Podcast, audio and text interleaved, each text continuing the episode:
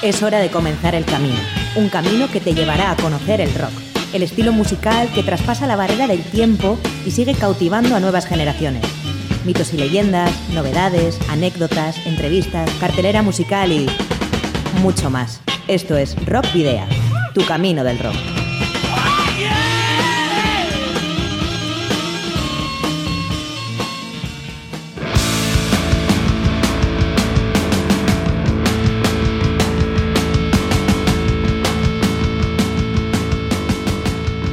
Club de los 27 es probablemente el club más famoso al que ningún músico quiere pertenecer. Y en esta entrega especial de Rockvidia contaremos detalles de las vidas de algunos de sus miembros más ilustres. Con Guitorri comienza una nueva edición de Rockvidia. Contigo, Sergio Martínez. Al micrófono, Adolfo Yáñez. Y como siempre, en la mesa de sonido está Miguel Ángel Puentes. Te recordamos, como siempre, que puedes seguirnos a través de nuestra página de fans de Facebook y en arroba rockvidia de Twitter. También en el correo electrónico rockvidia.gmail.com y por supuesto en el teléfono 944213276 dejando tu buzón de voz. Para la ruta de hoy, en Rock Video, hemos llenado las alforjas de contenidos que te desvelaremos en las próximas paradas. Os voy a titular. Vais a hacer ejercicio hasta reventar. Un, dos, tres, más.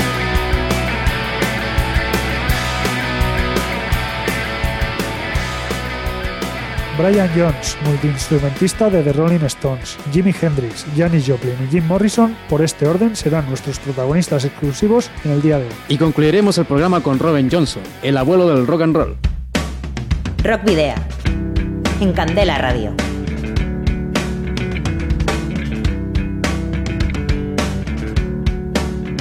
No existe club más selecto en el mundo del rock. Pocos son los músicos, por no decir ninguno, que quieran pertenecer a él. Y fundamentalmente porque para entrar en tan enigmático grupo hay que morir de manera trágica y prematura.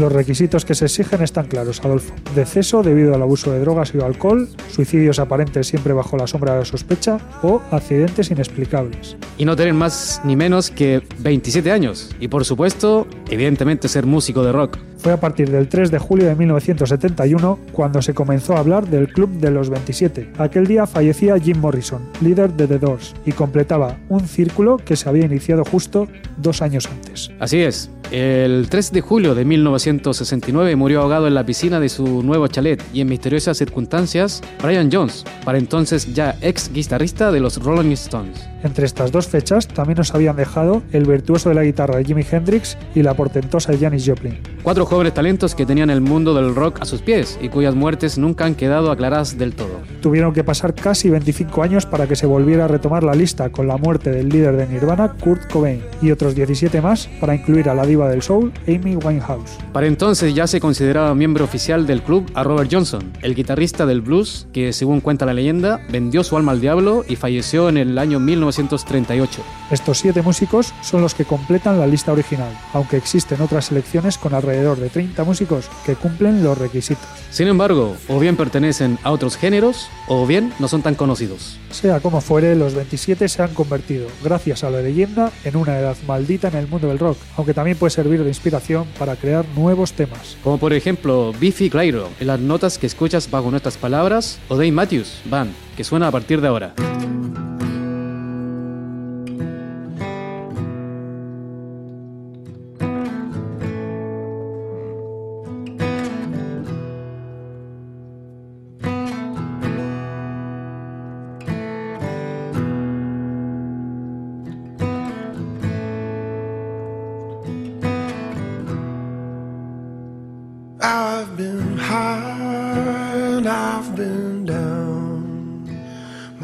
Head in the clouds and my hands in the ground.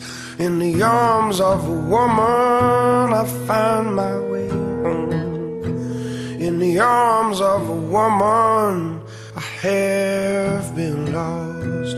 When I'm so lost that this losing feels like dying. Hope you'll be by me then.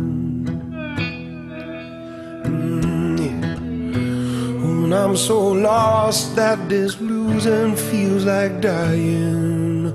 Hope you'll be by me then. Mm. As a young man,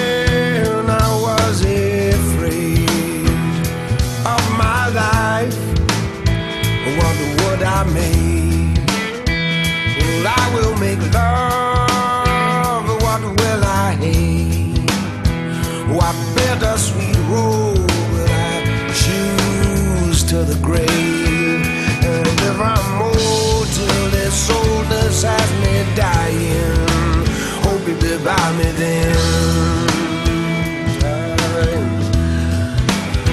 Oh yes, if I'm old till this oldness has me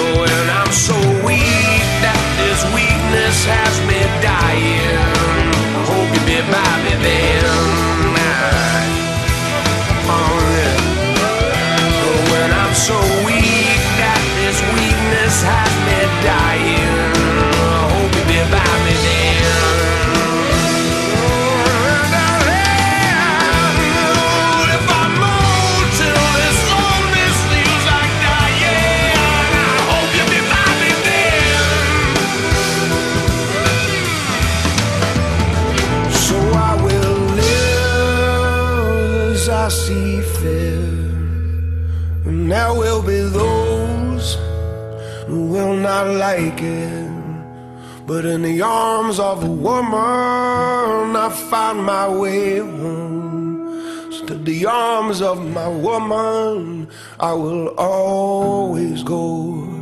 And if I'm old till this oldness has me dying, hope you be by me then. Mm. If I'm old till this oldness has me dying. En el aire. Rock Video. Well, I wish I was a catfish swimming in a deep blue sea. I would have all you good-looking women. Brian Jones fue multiinstrumentista y cofundador de The Rolling Stones, junto a Mick Jagger, Ian Stewart y Keith Richards en 1962. Jones fue el verdadero alma mater de los Rollings en sus primeros años, pero acabó lamentablemente sus días ahogados en su propia piscina.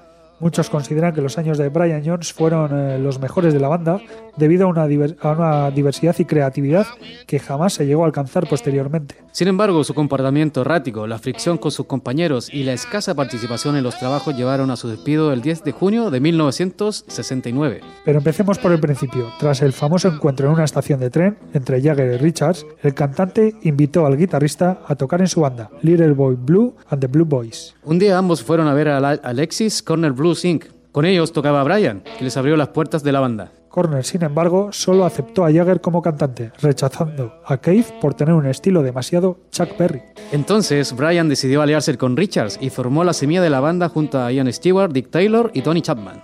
Jagger se quedó con Alexis eh, Corners Blues Inc., pero un buen día fueron invitados a actuar en la BBC y solo seis miembros podían actuar. Corner dejó fuera a Jagger, que irritado se marchó a la nueva banda de Jones y Richards. Así, Jones terminó aliado con los dos rebotados de la Blues Inc. Aquel desprecio fue lo que le dio la idea a Brian para adoptar el nombre de Rolling Stone, Piedras Rodantes, inspirándose en el tema de Moody Waters que estás escuchando de fondo.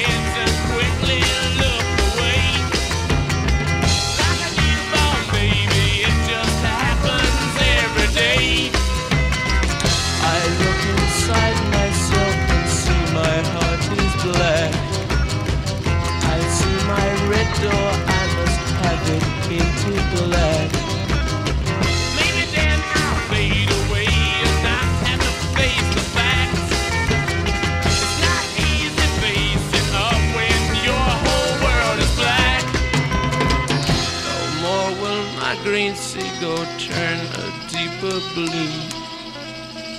I could not foresee this thing happening to you.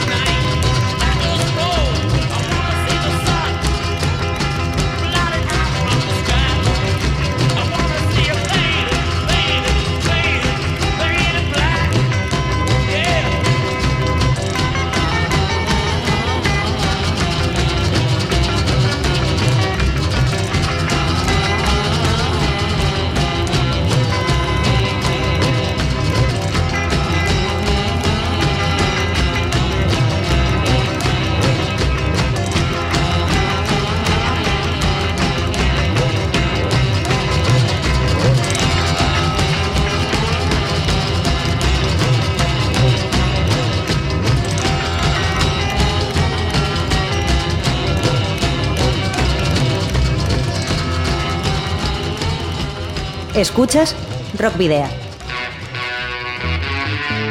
91.4 FM.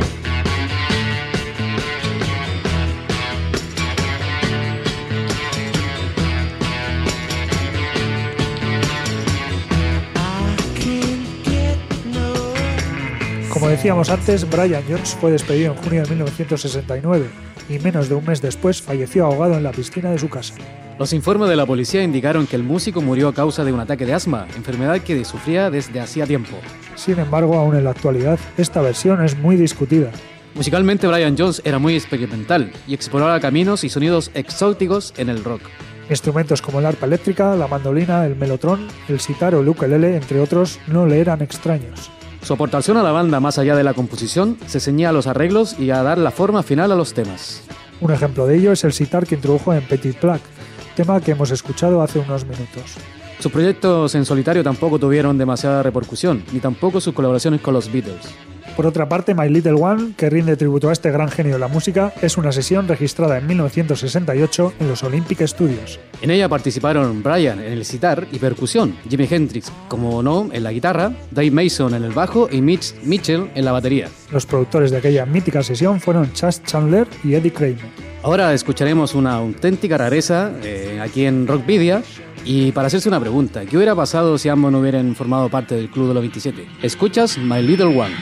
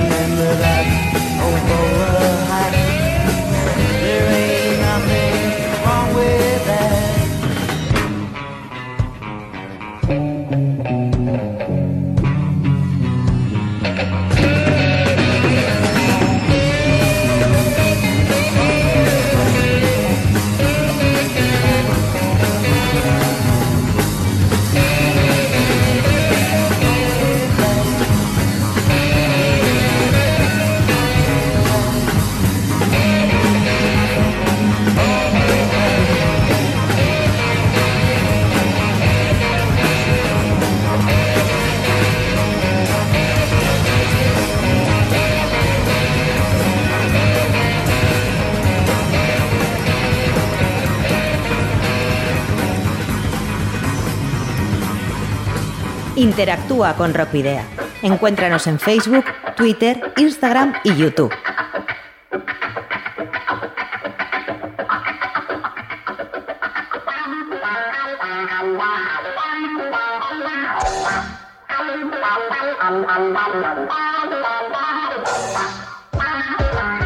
En Seattle a finales de 1942, James Marshall Hendrix, más conocido como Jimi Hendrix, está considerado uno de los mejores y más innovadores e influyentes guitarristas de todos los tiempos. Sus actuaciones en el Festival Pop de Monterrey en el año 67, el mítico Woodstock en 1969 y The Isle of Wight en 1970 le encumbraron al Olimpo del rock. Aprendió a tocar de forma autodidacta, con una guitarra acústica que su padre le regaló a los 14 años, fijándose en músicos como B.B. King. Otros guitarristas del blues, como Moody Waters o Robert Johnson o el rockero Chuck Berry, también fueron sus referentes. En 1966 conoció a Chas Chandler, bajista de The Animals, que pretendía reciclarse como productor y manager. Así que Chandler propuso a Hendrix que grabase una versión del blues de Billy Roberts e Joe, con su propio estilo para lanzarlo como sencillo. El resultado convenció a Chandler de que debía firmarle un contrato y rodearle de músicos para formar una banda. Los británicos Noel Redding al bajo y Mitch Mitchell a la batería fueron los elegidos, y aquel, el nacimiento de la Jimi Hendrix Experience.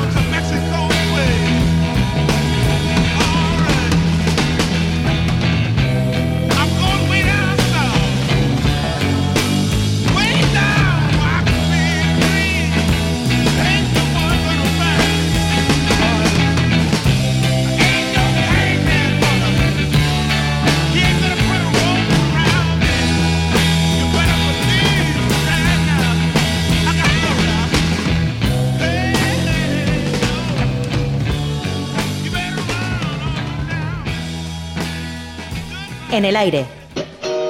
Rock Video.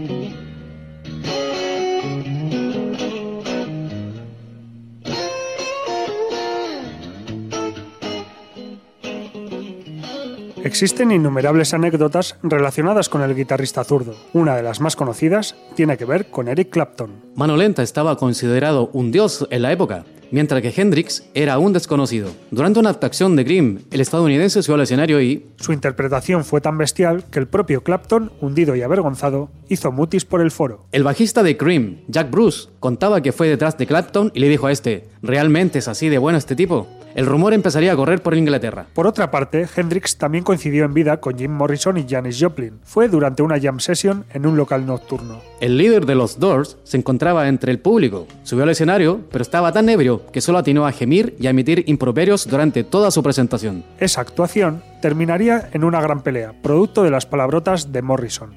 El músico sería expulsado por la seguridad del bar. A las afueras del lugar, Janis Joplin, quien guardaba gran simpatía por Hendrix y no demasiada por Morrison, debido a encontronazos anteriores, le lanzaría una botella en la cabeza. Lamentablemente, el 18 de septiembre de 1970, Hendrix falleció por aspiración de vómito mientras dormía, estado causado por una mezcla de somníferos y alcohol. No obstante, el verdadero motivo de su muerte sigue estando en el aire, y existen teorías sobre un asesinato por parte de su representante Michael Jeffery. El legado de Jimi Hendrix perdura hasta el día de hoy, y la revolución que supuso su forma de tocar y sentir la guitarra no tiene parangón. Jimi Hendrix apenas publicó cuatro discos en vida, aunque existen bastantes grabaciones en vivo y temas inéditos que cada cierto tiempo aparecen de la nada. En este sentido, el 5 de marzo del 2013 se puso a la venta People, Hell and Angels, un disco con temas inéditos de Jimi Hendrix. Y para terminar con algo de la historia de Jimi Hendrix, escucharemos de este álbum Hear My Train A Coming, junto con el comentario que también hizo en su momento el bajista de Cream, Jack Bruce. Este dijo, Eric es un maestro de la guitarra, pero Jimmy, una especie de fuerza de la naturaleza.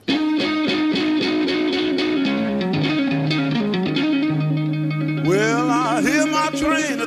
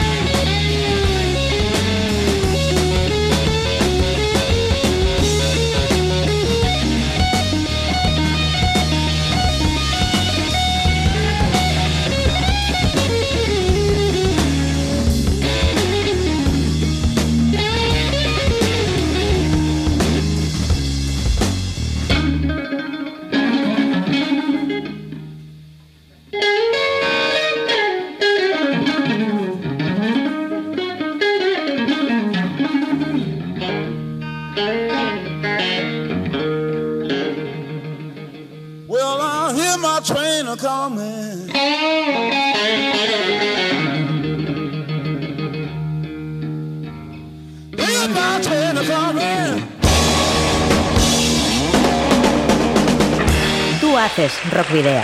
Llama 94 421 3276. Uh, it's called Love is Like a Ball and Chain.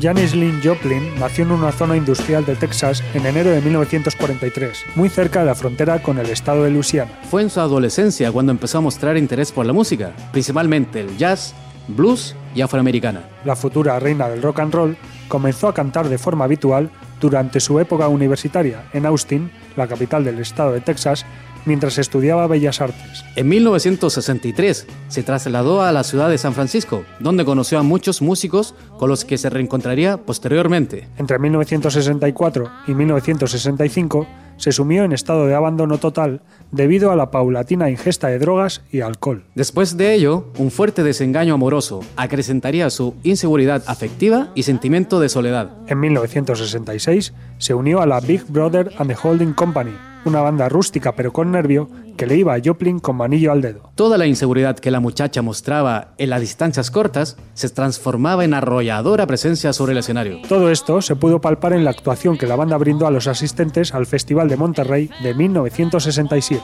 Jimi Hendrix, The Who o Jefferson Airplane actuaron allí. También lo hizo el primer día la Big Brother and the Holding Company. Como no pudieron filmarles en esa primera ocasión, les solicitaron actuar al día siguiente. La actuación de Pearl, interpretando el blues de Big Mama Thornton, Ball and Chain que escuchamos de fondo, fue espectacular. Sus actuaciones eclipsaban a la banda, y eso unido a que ella prefería un estilo más blues y soul, acabaron por hacerla abandonar el grupo en el año 1968.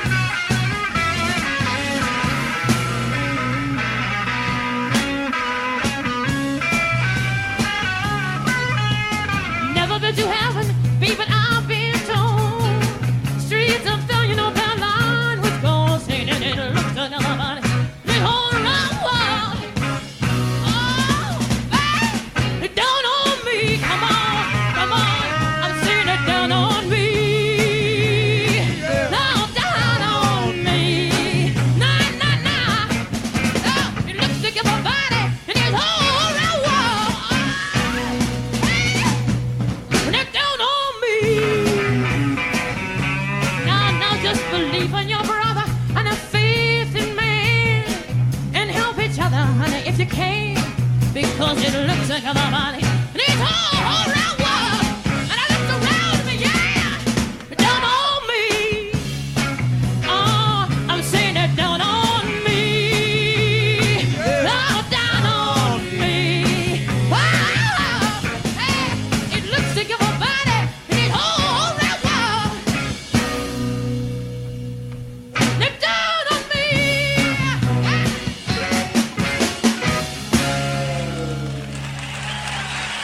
En el aire.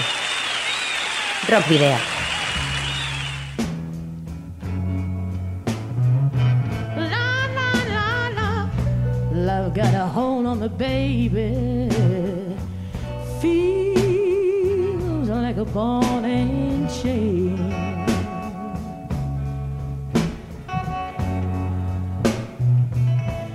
Honey, I don't know why the man Con su nueva banda, Cosmic Blues Band, salió su segundo disco, I Got Them All Cosmic Blues Again Mama. Sin embargo, la mezcla de rock, soul y blues no gustó y recibió muy malas críticas. La posterior gira por Europa supuso un nuevo impulso, ya que el público la acogió muy bien. Se convirtió en un símbolo de fuerza y rebeldía para muchas mujeres, pero a causa de la presión de la fama, se enganchó lamentablemente a la heroína. En 1969, completamente destrozada anímicamente y adicta a las drogas y el alcohol, abandona Cosmic Blues Band. Realiza un viaje iniciático a Brasil donde deja la heroína y a la vuelta de esta se une a la Full Tilt Boogie Band. En septiembre de 1970 se traslada a Los Ángeles para grabar el disco Pearl. Desgraciadamente, el 4 de octubre fue encontrada muerta. Oficialmente, debido a una sobredosis de heroína, lo que causó sorpresa entre sus conocidos porque consideraban que ya no consumía. Joplin fue incinerada en la funeraria Pierce Brothers Westwood Village en Los Ángeles. Sus cenizas fueron esparcidas desde un avión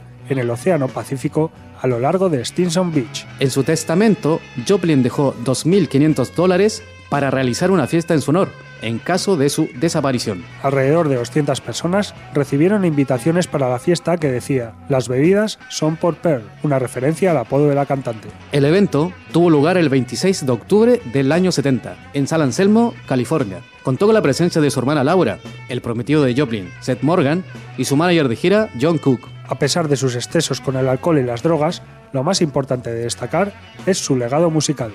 Sus geniales interpretaciones, así como su estilo apasionado y desgarrador, no dejaban indiferente a nadie que la escuchase, o que mejor aún, la viese actuar en directo.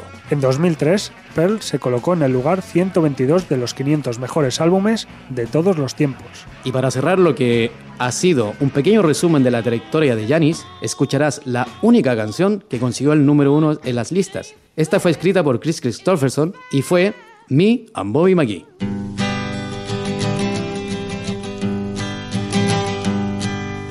busted flat in Baton Rouge, waiting for a train, and I was feeling near as faded as my jeans. Bobby thumbed a diesel down just before it rained and rode us all the way to New Orleans. I pulled my harpoon out of my dirty red bandana. I was playing soft while Bobby sang the blues. Windshield wipers slapping time. I was holding Bobby's hand in mine. We sang every song that Javi knew.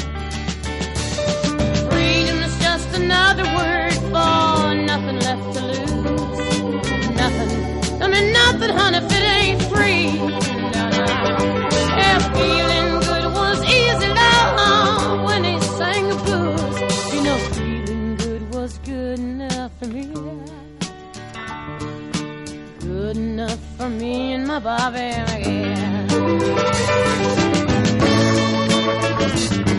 From the Kentucky coal mine to the California sun, hey, Bobby shared the secrets of my soul. Through all kinds of weather, through everything we've done, your Bobby baby kept me from the whole world. One day up near Salinas, long, I let him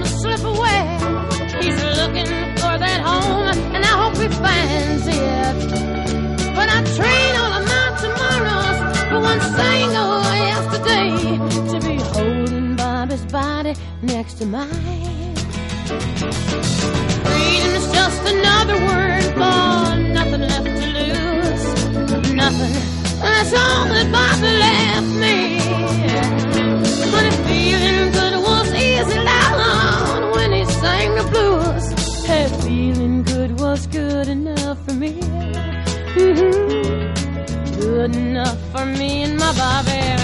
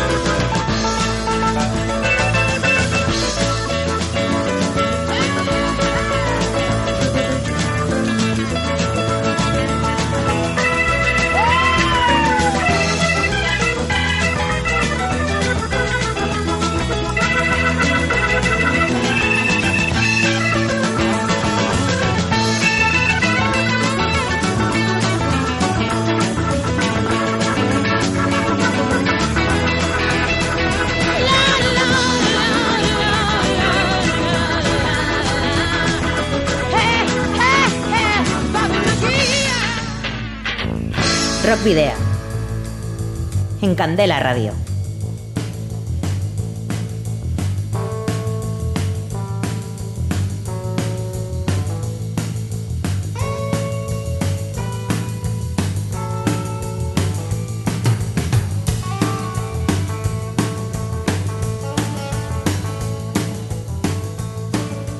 Jim Morrison era, y sigue siendo, uno de los más populares e influyentes cantautores de la historia del rock. Es ampliamente considerado como el prototipo de estrella de rock, osco, sexy, escandaloso y misterioso. Y también se le supone como uno de los cantantes más icónicos e influyentes en la historia del rock.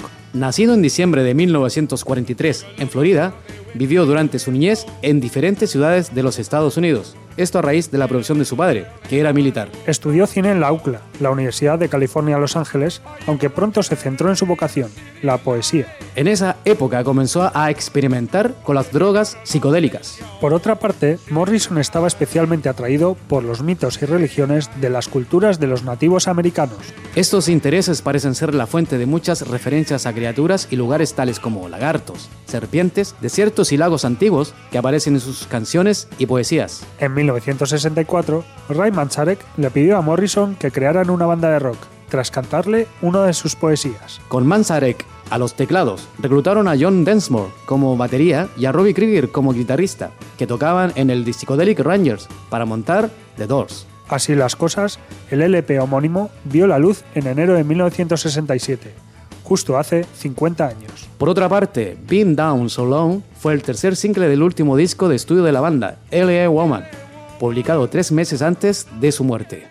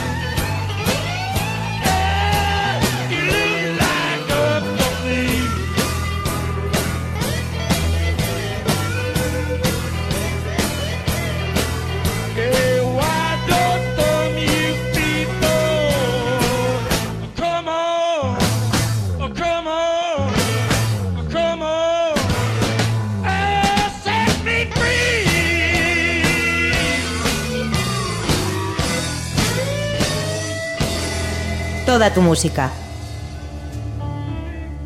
En Rock Video.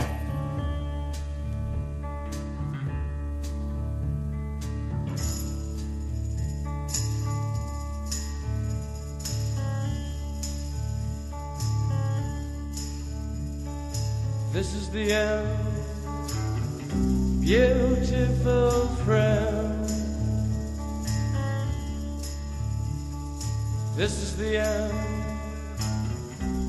La historia cuenta que Jim escribió gran parte de las canciones que formaron parte de los primeros discos de la banda en su casa de Laurel Canyon. Entre ellas Love Street, inspirada en la calle que veía desde su balcón.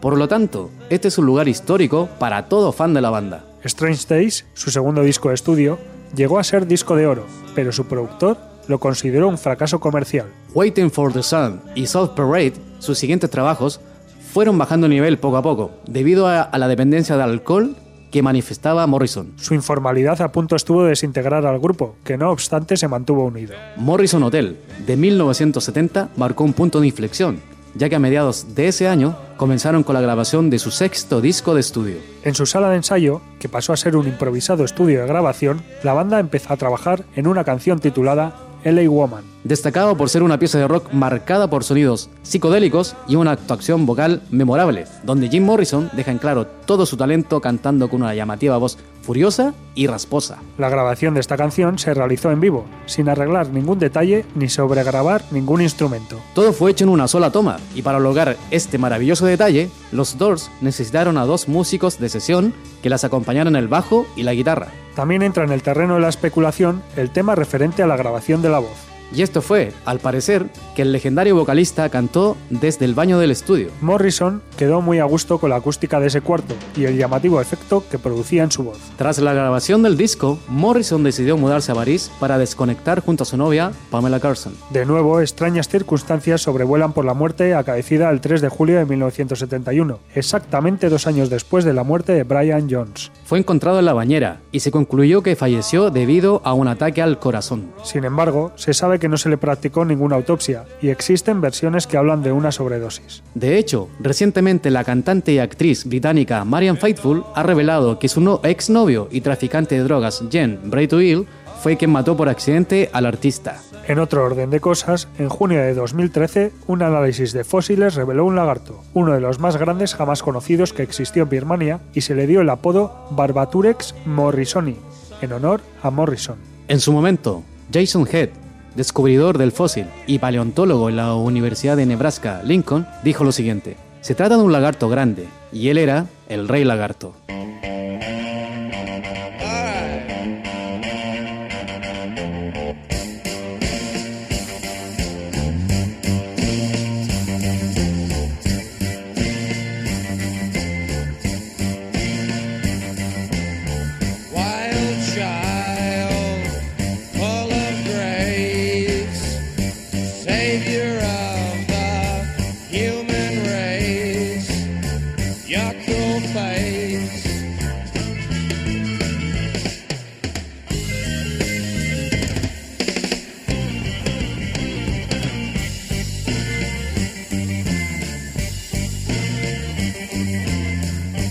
you.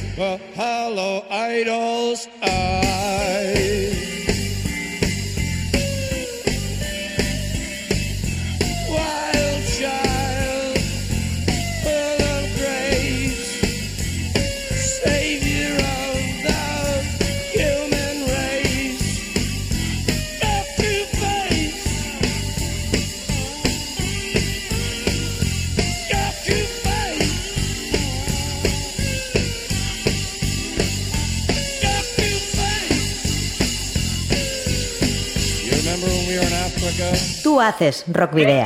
Llama 94 421 3276.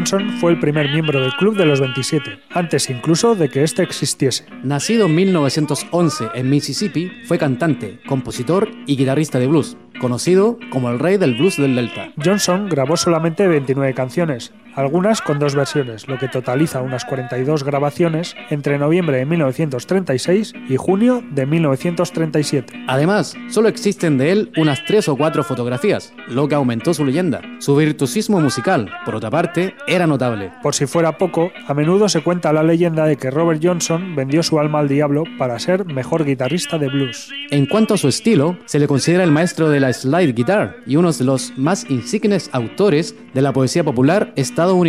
Hay tres constantes en las letras de Johnson: lo efímero de las relaciones humanas, el vagabundeo incesante y los terrores irracionales. Debemos subrayar que en su fijación por lo oscuro influyeron sus productores, empeñados en registrar los temas más densos, los blues sucios y las tonadas con terciopelo ajado. Y su muerte ocurrió bajo extrañas circunstancias, envenenado con whisky por un marido celoso, por neumonía o sífilis. Lo único seguro es que falleció el 16 de agosto de 1938. Tenía 27 años. Según Robert Plant, todos los rockeros le deben la existencia. Candela Radio es Rock Video. Hemos llegado al final de este especial de Rockpedia, dedicado al Club de los 27. Esperamos que hayan sido de tu agrado y estate atento que vendrán más especiales y más sorpresas. Por mi parte, yo, Adolfo Yáñez, me despido hasta principios de marzo, me voy de vacaciones, pero sin antes recordarte que nos puedes seguir como siempre en la página de Facebook y en Twitter en arroba rockpedia. Así que será hasta pronto. Disfruta, Adolfo, entonces de las siguientes semanas en tu tierra natal. Mientras, la actividad de Rockvidia continuará aquí, los jueves de 8 a 9 de la tarde, en el 91.4 de Candela Radio y a través de la web en candelaradio.fm. Recordad que también tenéis disponibles los programas ya emitidos en iVoox y en nuestras redes sociales y que podéis dejarnos un mensaje, si así lo deseáis, en el 94 421 3276 de Candela Radio o en rockvidia.gmail.com. Finalizamos la edición especial de Rockvidia de hoy dedicada a los eh, miembros más relevantes del Club de los 27 con el clásico de Barón Rojo, concierto para ellos, en el que recuerdan a figuras emblemáticas del rock ya fallecidas eh, y entre ellas pues tres de nuestros protagonistas de hoy. Nos despedimos hasta la semana que viene. Sergio Martínez y Miguel Ángel Puentes, saludos y rock and roll.